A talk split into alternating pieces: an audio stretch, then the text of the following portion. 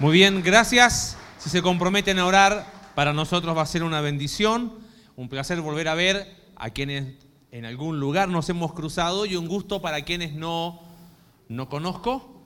Vamos a abrir la palabra de Dios y en esta mañana me gustaría, eh, me gusta esto de dos servicios porque uno puede por ahí mejorar lo que hizo mal el anterior, ¿no? Eh, ¿Alguien estuvo en el anterior?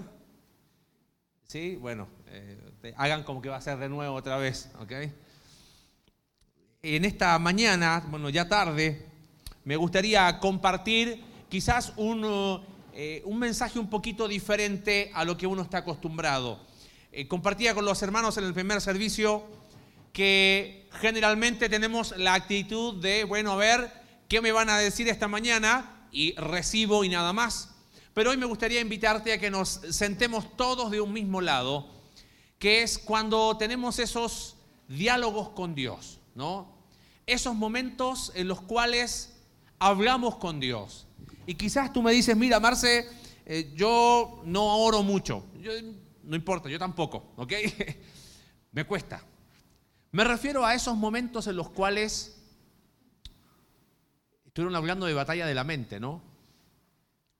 Esa batalla no solo de mente, sino de corazón, de emociones, de, de no entender lo que nos pasa, de enfrentar situaciones que no entiendo de por qué está pasando esto y se genera un conflicto en nosotros que nos ponemos a hablar solos, ¿no? ¿Te pasó así alguna vez?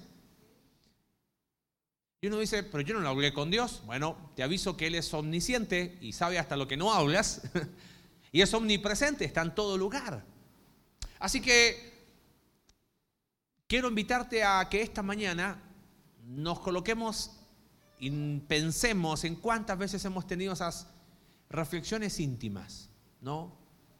Esas conversaciones que no has tenido con nadie y que quizás tú dices, las he tenido solamente con conmigo mismo y te has dicho mismo, me voy a hablar, ¿no? Y hablas contigo con nadie más. Pero Dios está presente. Y lo interesante, y yo quiero abrirte mi corazón en esta mañana con eso, es que muchas veces esas reflexiones muy íntimas, muy personales que uno tiene con Dios, esperan una respuesta, ¿no? Y hay respuestas que son esperadas. Que sé yo, estamos pasando un tiempo de prueba. ¿Y qué solemos decir a alguien que está pasando un tiempo de prueba? Para animarlo un poquito. ¿Qué le decimos? Ya va a pasar, este, tranquilo, después eh, ya va a llegar el tiempo de paz. Y uno por ahí se anima con esos conceptos que si bien es verdad que, Dios nos va a cuidar. El tema es que cuando a veces pasa un día, dos, una semana, un mes y no pasa, ¿no? Yo quiero que en esta mañana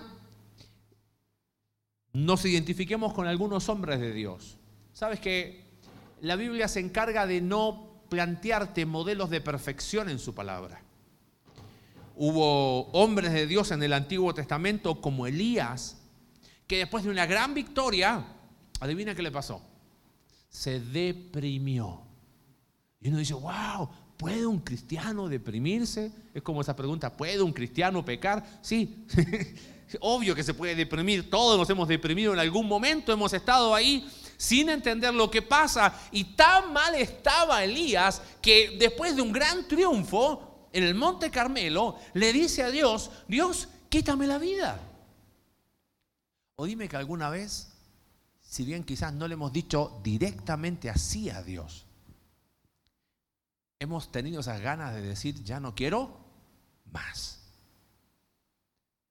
Pienso en un hombre como Habacuc, que quizás no oíste hablar de él, pero es un hombre que tiene que ver cómo su pueblo, Israel, es juzgado por una nación más pagana, por babilonios.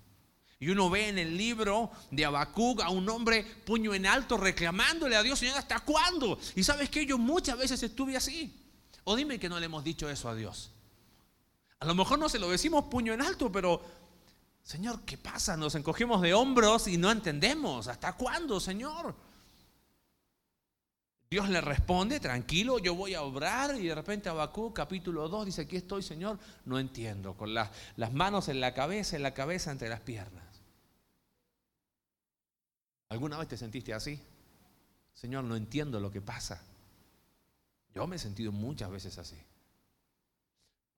Quiero que en esta mañana me acompañen a ver un libro, el libro de Jeremías. Y si quieres ir abriendo tu Biblia ahí en el capítulo 11 y 12 de Jeremías. Jeremías es un hombre que Dios lo usa para predicar un mensaje en un tiempo muy particular. El pueblo de Israel ha pecado, se ha ido tras ídolos y Dios va a juzgar a su pueblo. Vienen los babilonios, los llevan exiliados a Babilonia. Y Jeremías tiene que predicar un mensaje acusatorio, ustedes han pecado. Así que imagínate lo que le decía a la gente. ¡Ay, gracias Jeremías por tu palabra! No le decía eso, ¿no? O sea, predicó un mensaje que era incómodo para la gente. La gente no lo quería escuchar. Y de repente en el libro de Jeremías, tú vas leyendo y dices, wow, claro, un mensaje de juicio a la nación de Israel, mensaje de juicio a la nación de Israel. Y de repente dice, ay, ay, dice Jeremías. ¿Qué le pasó? Es que Jeremías abre su corazón y te dice, mira, hubo días en los cuales no tenía ganas de predicar. Y te cuenta esas reflexiones íntimas, esas cosas que nunca le hemos dicho a nadie. Quizás tú me dices, mira Marce, yo nunca he discutido con Dios, pero no entiendo por qué viví esto. ¿Puede ser tu caso quizás? Mira, yo la verdad no estoy enojado con Dios, pero si me preguntas, no entiendo por qué pasé esta experiencia en mi niñez o en mi adolescencia. No sé que Dios es Dios, pero ¿por qué me pasó esto en mi matrimonio? En mi trabajo, etcétera, etcétera. Lo lindo de este libro es que uno se siente identificado, ¿entiendes? Wow, no soy el único, menos mal. Pero lo que quiero compartirte esta mañana es que eh, va a ser quizás un mensaje un poquito distinto. Vamos a ver tres cuadros en la vida de Jeremías.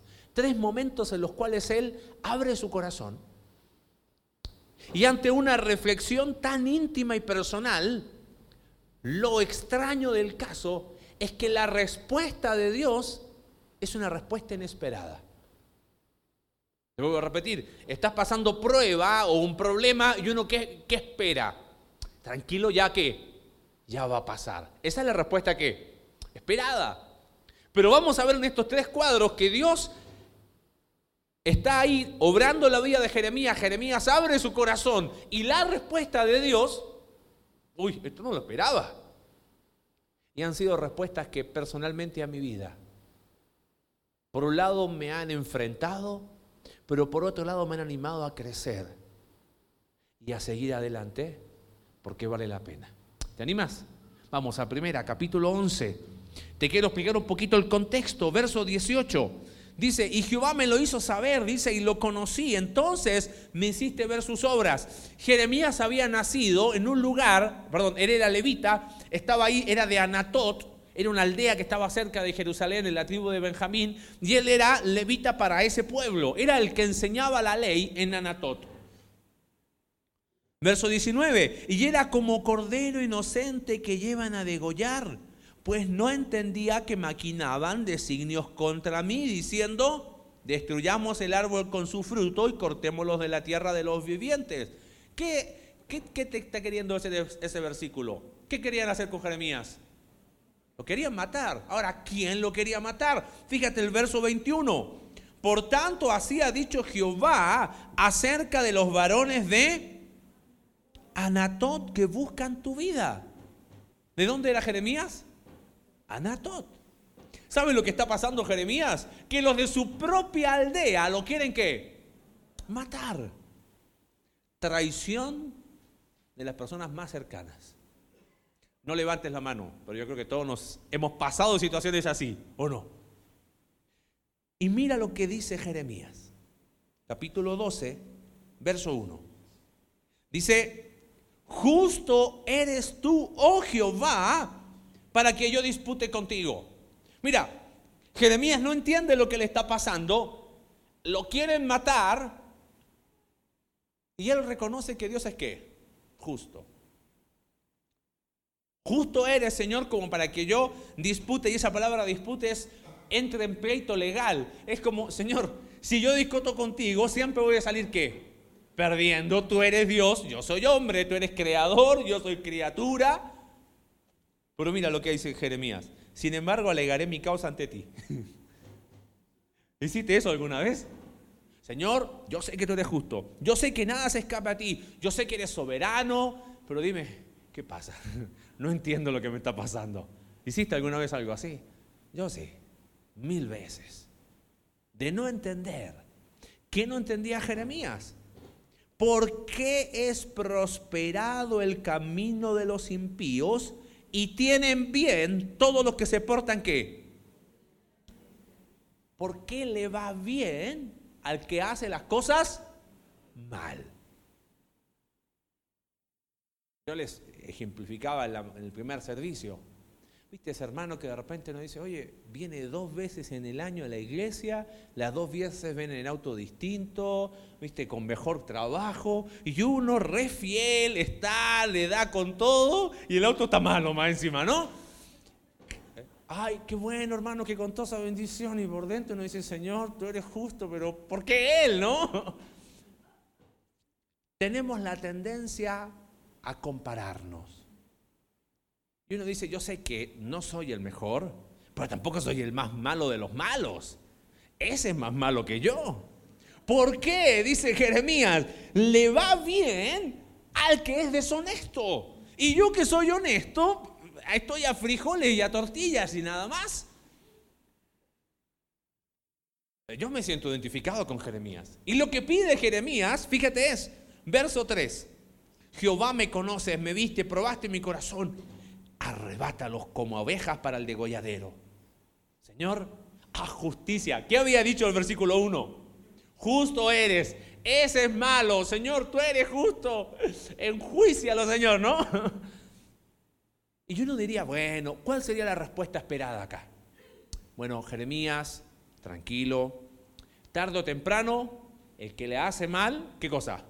La va a pagar y tú que estás tratando de hacer las cosas bien, Dios te va a bendecir. Esa sería la respuesta que esperada.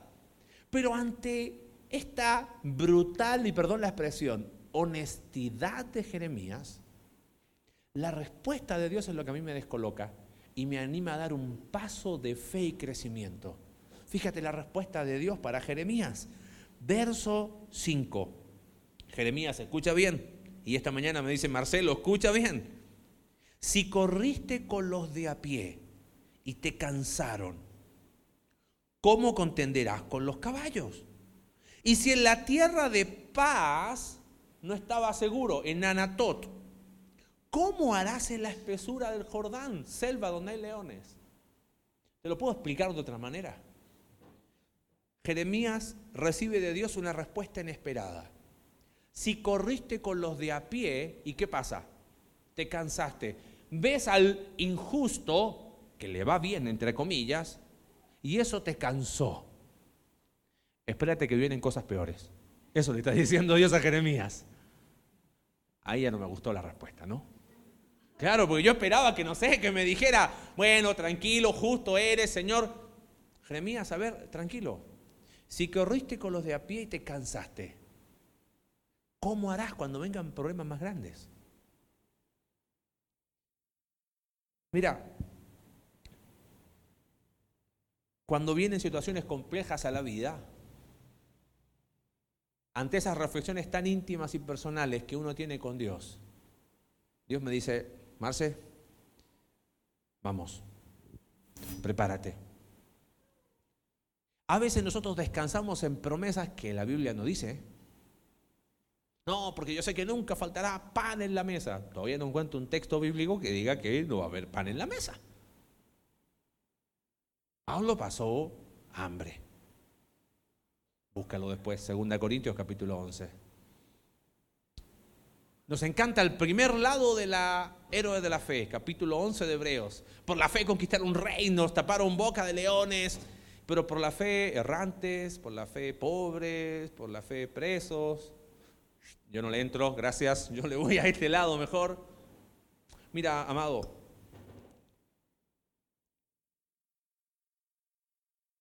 Acompáñame a Jeremías capítulo 1, rápidamente, un, un concepto nomás. Cuando Dios llama a Jeremías para ser profeta, Jeremías no tenía muchas ganas de ir. Jeremías le dice, Señor, soy un niño, yo no voy a ir. Y les explicaba en la mañana que niño es una expresión en hebreo de de recién nacido hasta 45 años, así que nos podemos sentir todos niños esta mañana. Aproximadamente tenía 20 a 25 años. Él está diciendo, soy un inexperto, Dios, ¿cómo te voy a servir? No, no, no, no tengo eh, experiencia, no tengo capacitación. Y, y Dios le dice, hey, no te preocupes, hay una promesa de mi parte. Fíjate la promesa, verso 19 del capítulo 1 pelearán contra ti. O sea, Dios se lo había advertido, ¿ves? ¿Y acaso Jesús no nos advirtió a nosotros, en el mundo tendréis que... ¿Viste? ¿Para qué nos quejamos? Si te di... Él avisó, ¿eh? Pelearán contra ti, dice, pero no te vencerán. ¿Por qué razón? Yo estoy contigo. Y eso es más que suficiente. ¿Sabes a qué me animaba esta respuesta entre comillas, inesperada de Dios. Es que a veces yo, ante esas cosas que no entiendo, esperaría que Dios me conteste conforme a mi anhelo, ¿no? A que Dios me dé lo que yo espero. Pero Dios nos ha prometido una cosa y con eso es más que suficiente. Pelearán contra ti, pero no te vencerán. ¿Por qué razón? Porque yo estoy contigo. Dios nos dejó con una misión en Mateo 28. ¿Cuál es la misión? Ir y hacer qué? Discípulos. Y la promesa que acompaña ese mandamiento es preciosa. Yo estoy con vosotros todos los días hasta el fin del mundo. Necesitamos algo más que la presencia de Dios. Entonces, ¿para qué nos quejamos? Yo me vivo quejando. Y me cuesta. Y a veces uno se compara y vivimos comparándonos. Y es verdad, oye, este que es así, y Señor, justo eres, tú sabes que es así. Pero Señor, con tu presencia me sobra y me basta. Amén. Capítulo 15, por favor.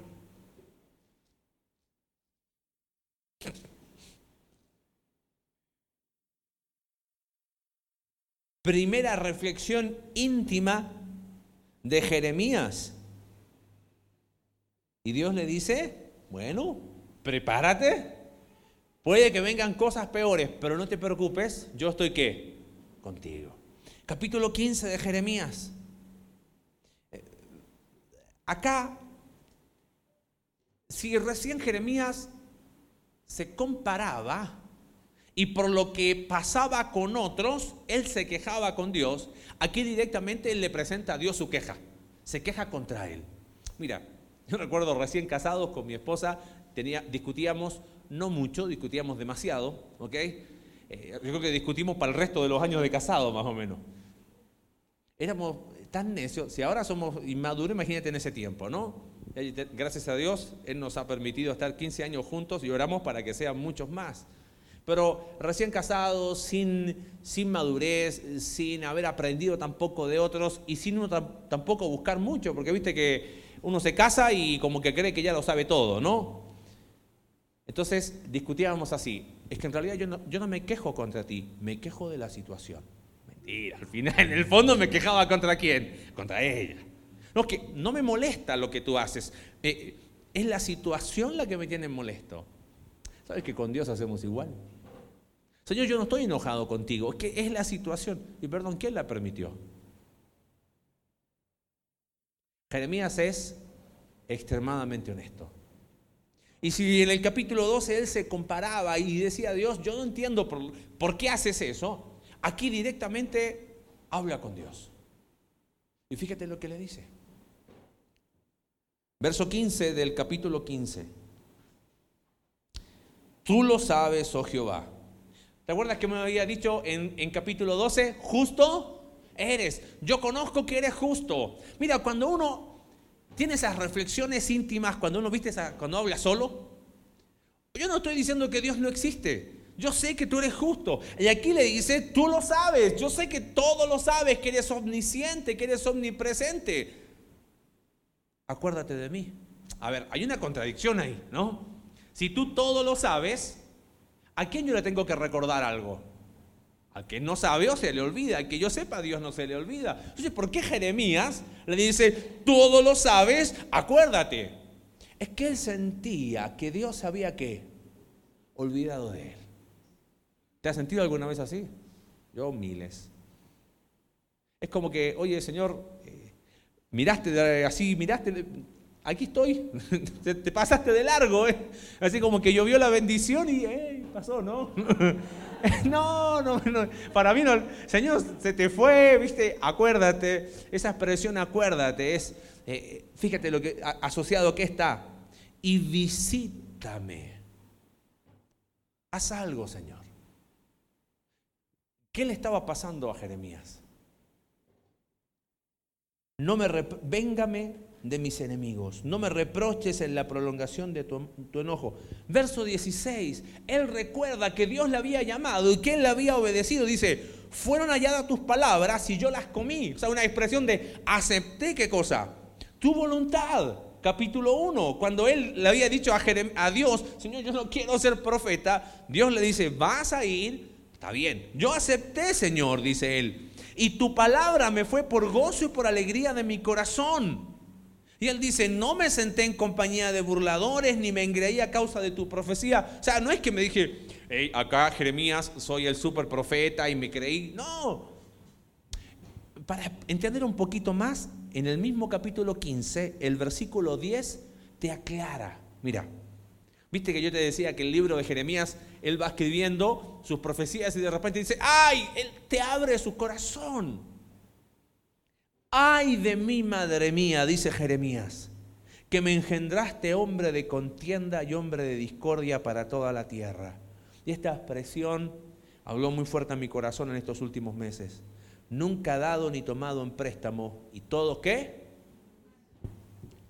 Hay cosas que duelen, pero pocas cosas duelen más que te juzguen injustamente. Que alguien ponga en tela de juicio tu integridad. Que uno diga, bueno, Señor, sabes que nunca, dice Jeremías, nunca he dado ni tomado un préstamo, nunca tomé un peso. Y que me vengan a acusar de ladrón. Dime, no sé, que soy feo, dime que lo que quieras. Pero, pero eso, Señor. ¿Te sentiste alguna vez juzgado injustamente? ¿Cómo duele, no? ¿Cómo duele que alguien ponga en tela de juicio tus intenciones, tus motivaciones? Yo te soy súper honesto. Son esos momentos que te dan ganas de sacar la granada así. Y yo me voy. Señor. Pero no, Jeremías dice, Señor, yo pongo la causa a ti. Pero te duele. Pero Jeremías dice, mira, a mí no me importa eso. Hay algo que no entiendo, Señor. Verso 17, volvemos. No me senté en compañía de burladores. No me engreí a causa de la profecía me senté solo. Verso 18. ¿Por qué fue perpetuo mi dolor? Mi herida desahuciada no admitió curación. Él sentía que había cosas que no había que sanado. Le dolía. Y permíteme, hermano, acá un concepto. En esas reflexiones íntimas de cosas que uno no entiende, no necesariamente, o sea, me puedo referir a cosas del presente como a cosas del pasado. Quizás hoy eh, Andy Stanley, en una de sus predicaciones dice algo tan sencillo pero brillante. Él dice, tu presente será tu pasado que se parece en tu futuro. Y dice, eh, me maté la cabeza diciendo eso, ¿no? Tu presente, el día de mañana, va a ser ese pasado que aparece en tu futuro. Situaciones no resueltas hoy van a aparecer mañana situaciones que aparecen hoy no se resolvieron cuando ayer. Y quizás la herida está sin sanidad. Te dije reflexiones íntimas, muy personales. Cosas que quizás no has hablado nunca con nadie, pero sí se las has expresado a Dios. ¿Y por qué fui abusado? Fui abusada y toco áreas muy sensibles, ¿no? ¿Por qué mi experiencia matrimonial tan trágica? ¿Por qué? Y es como que no avanzo, ¿no?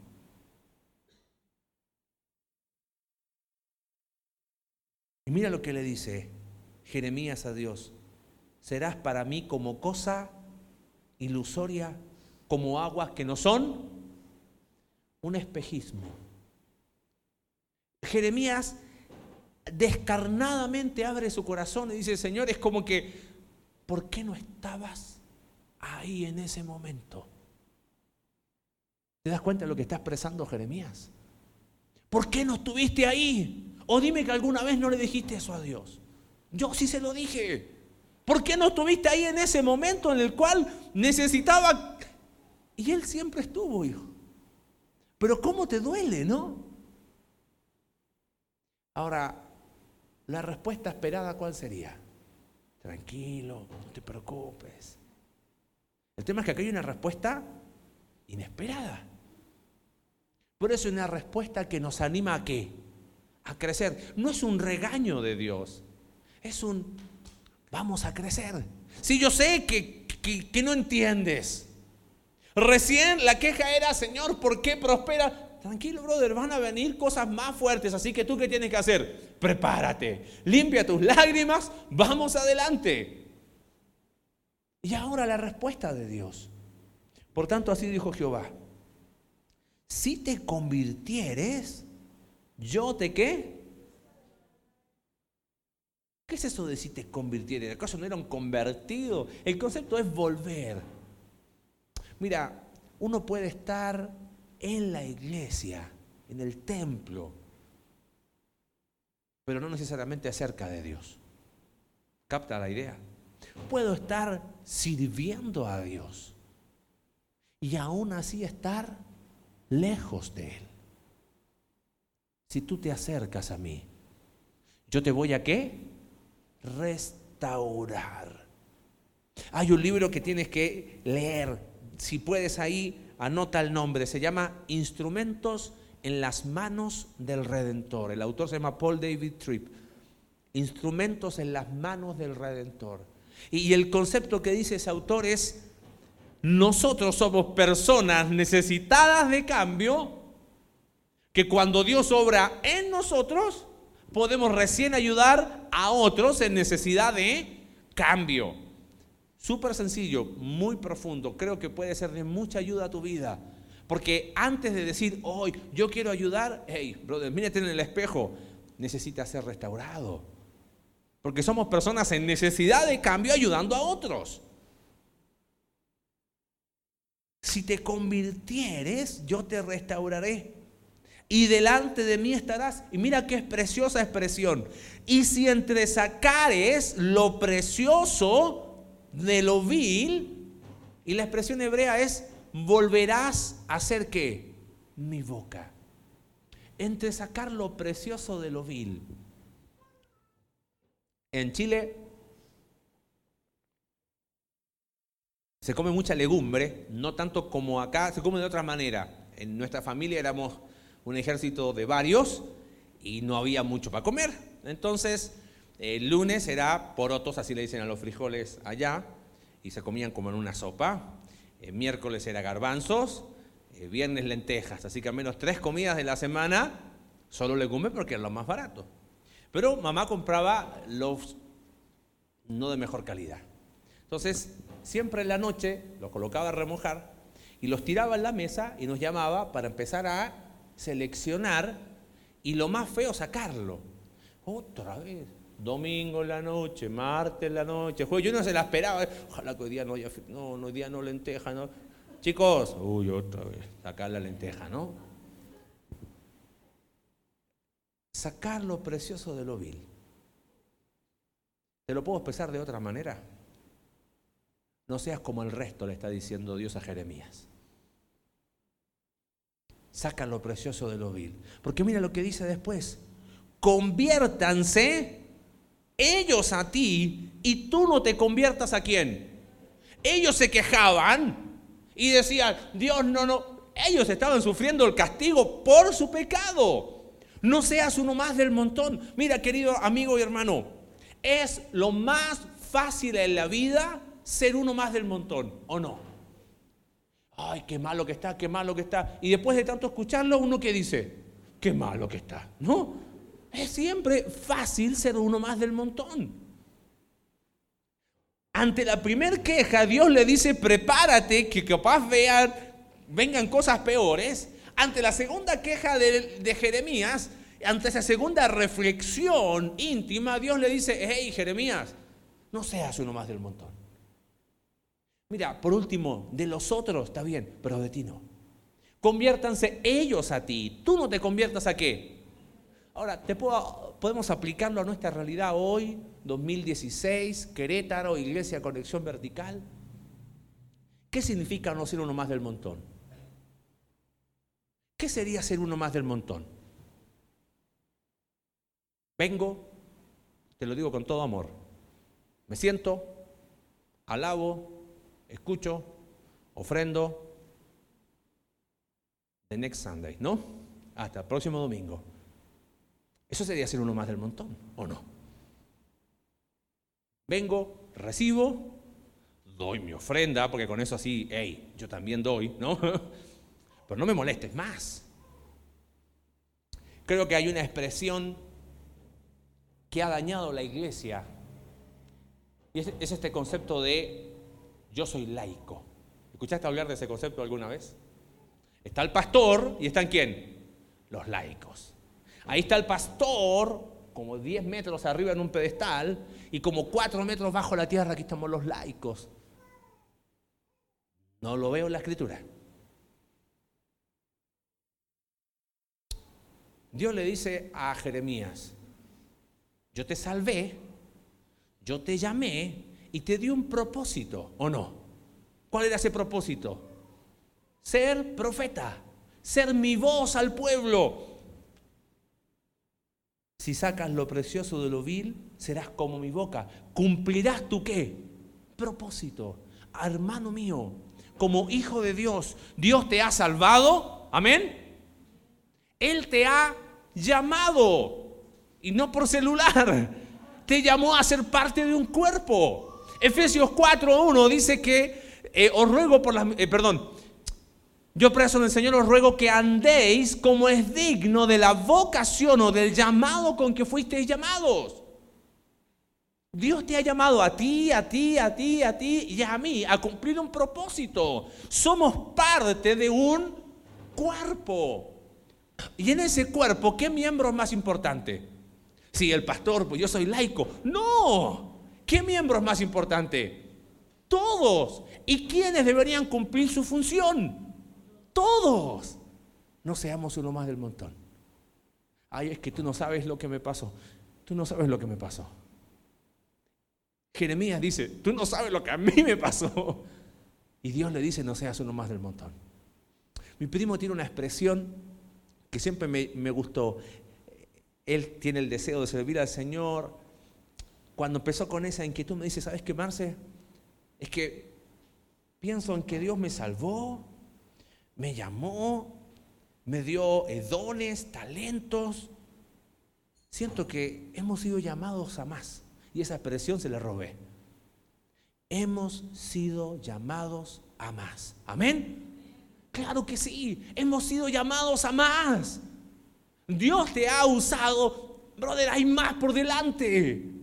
Dios te ha permitido serle útil, hay más por delante. ¿Dónde está la clave? No seas uno más del montón. Y cuando a veces en esas cosas muy... Es que me juzgaron, sí, te entiendo. Duele. Pero el Señor te dice, conviértanse ellos a ti tú no te conviertas a ellos. Terminamos, vamos a capítulo 20 de Jeremías, por favor.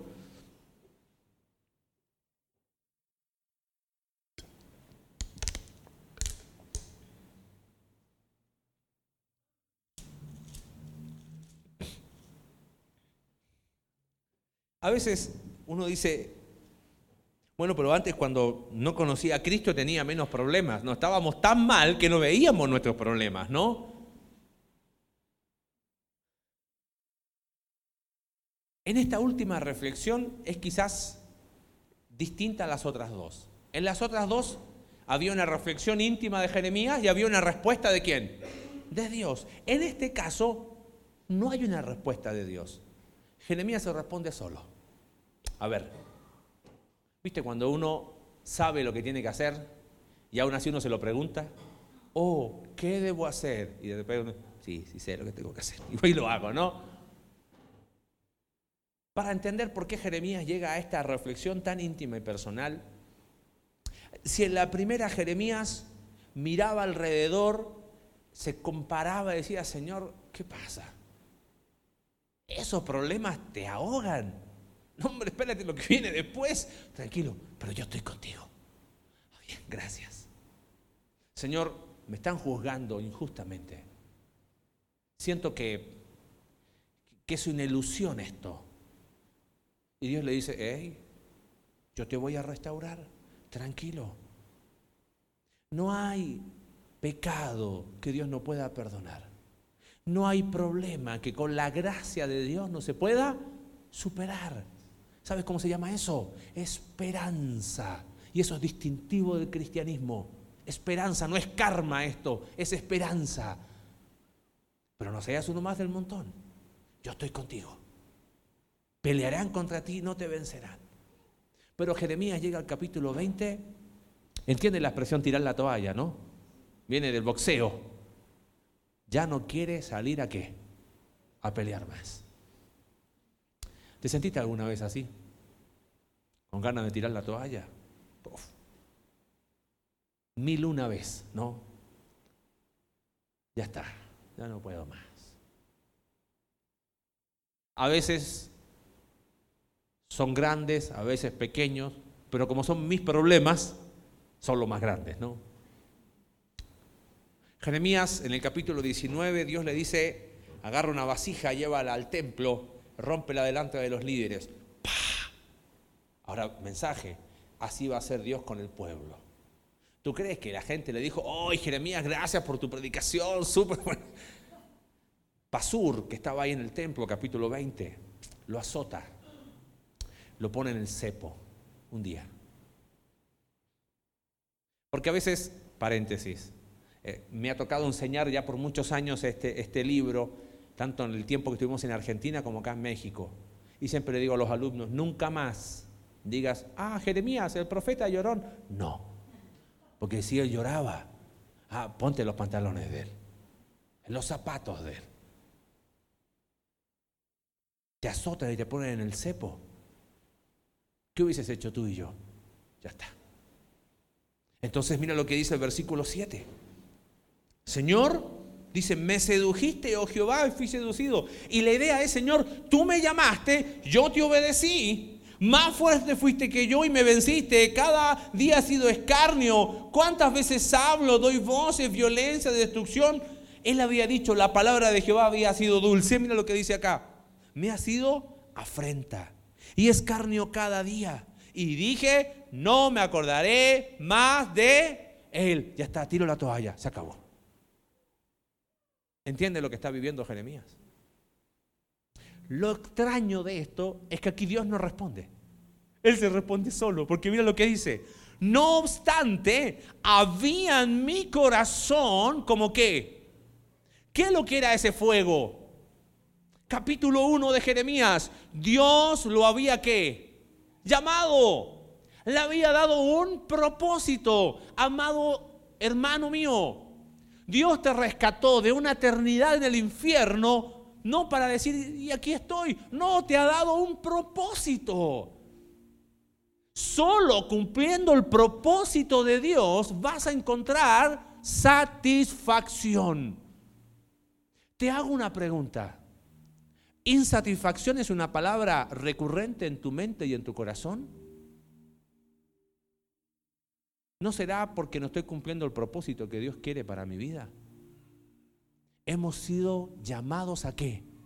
A más. Ahí está el propósito.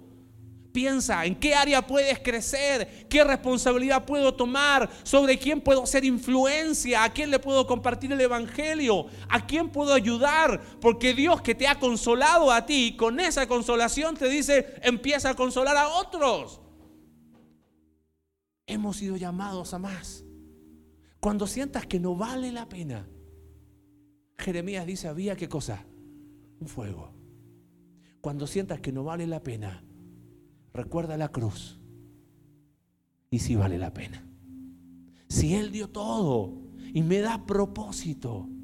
Entonces Jeremías dice, no obstante había un fuego dentro de mí. Traté de resistirlo y no pude. Versículo 11, como Jeremías se responde solo. Pero Jehová está conmigo. ¿Como qué? Poderoso gigante. Yo sé que estás conmigo.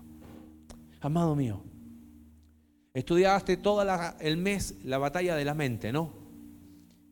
Esta es la batalla de la vida.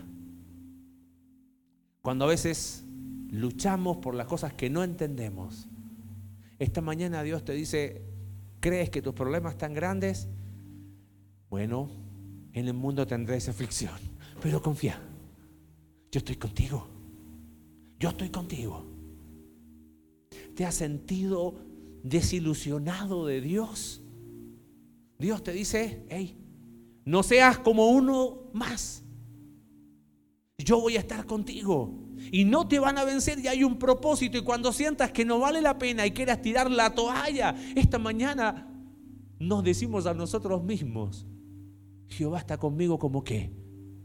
Como poderoso gigante. A mí este texto siempre me ha pegado mucho Conocí una mujer de Dios en Argentina, me tocó trabajar con ella. Tenía el deseo de estudiar en un instituto bíblico con su esposo y sus tres hijos adolescentes. Meses antes de irse a estudiar, su esposo falleció en un accidente automovilístico, él era chofer de tráiler. Y Teresa ya falleció.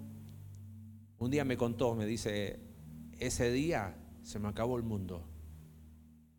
Ese día se rompieron los sueños, se rompieron los planes. Queríamos ir a estudiar a un instituto bíblico para servir al Señor.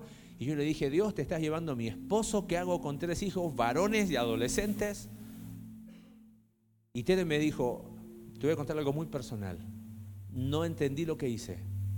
Agarré a mis tres chamacos, fuimos al segundo piso, me arrodillé con ellos y les dije, no entiendo, pero Jehová está conmigo como poderoso gigante.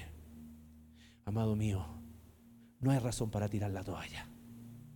Dios está con nosotros. Amén.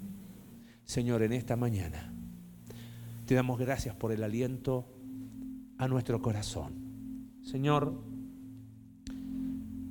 esas conversaciones que hemos tenido con nadie más que contigo, tú las escuchas y Señor, esta mañana nos da respuestas que quizás no eran las que esperábamos. Prepárate porque quizás vienen peores. Señor, cuando nos sentimos casi desilusionados de ti, tú nos animas a dar un paso de fe y decir, no ser uno más del montón. Señor, y cuando nos dan ganas de tirar la toalla, que nunca nos olvidemos de tu promesa.